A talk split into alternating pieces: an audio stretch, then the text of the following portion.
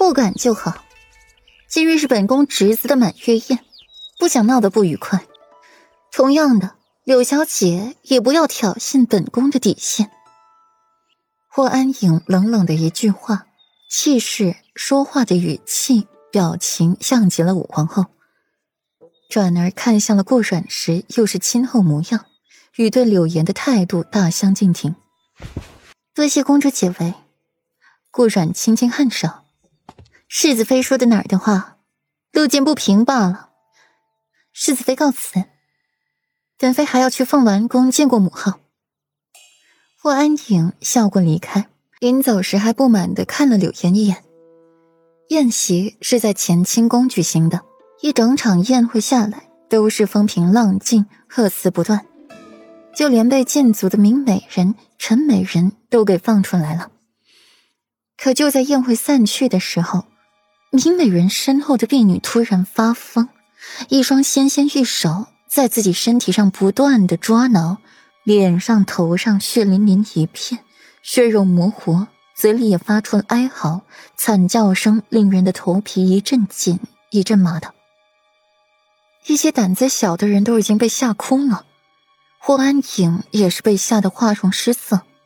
更恐怖的还在后面，那婢女的手臂被抓破了，皮肤里钻出来好大一只血色虫子，肚子鼓鼓囊囊的，血色晶莹，此刻还在不断的吸食婢女的血肉，不一会儿就看见了森森白骨。啊，是是骨。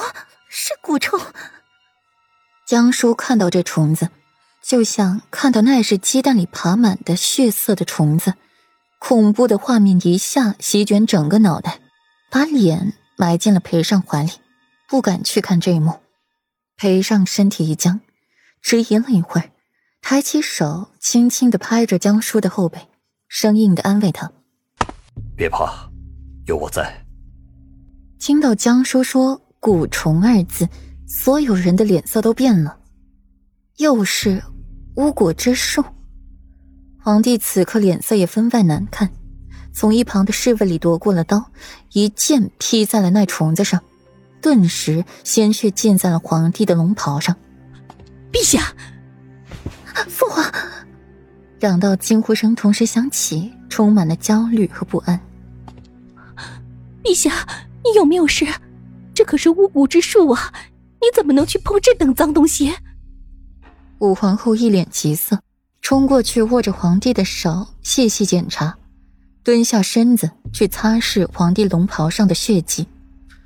武皇后说了什么？皇帝没有细听，只是见皇帝缓缓的转过了身子，阴恻恻的去看裴尚怀里的江叔。你刚才说什么？声音冷的令人发颤。江叔身子一颤，把头埋在了裴尚怀里，是什么话也不想说了。前些日子见着那蛊虫，他都是要喝一碗鸭精汤才能睡下的，如今又见了一次。回禀陛下，此乃蛊虫。顾阮轻轻的开口，看着那被杀死的母蛊，唇角扬起了一抹浅浅的笑意。目光落在了暴怒边缘行走的皇帝，心底愈发的舒畅了。自食其果了吧？让你算计我？搬起石头砸自己脚的感觉不错吧？那是蒋公公带禁卫军来搜查裴王府，他就感到不对劲了。说是宣旨，却怎么也不肯打开那圣旨。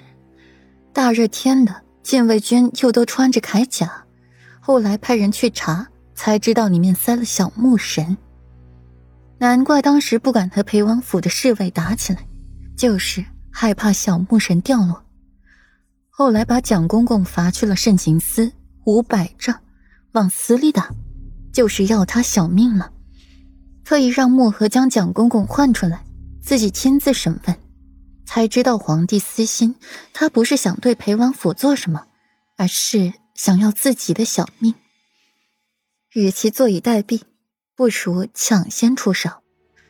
提炼鹤骨香，让莫奇想办法弄在了欧阳青言身上。那骨香发作，引诱魔蛊从内部吸食欧阳青言的血肉。才出现了刚开头的那幕，顺便也替温若然紧了这双生骨。这母骨吸食了这么多的精血，现在也该吐出来了。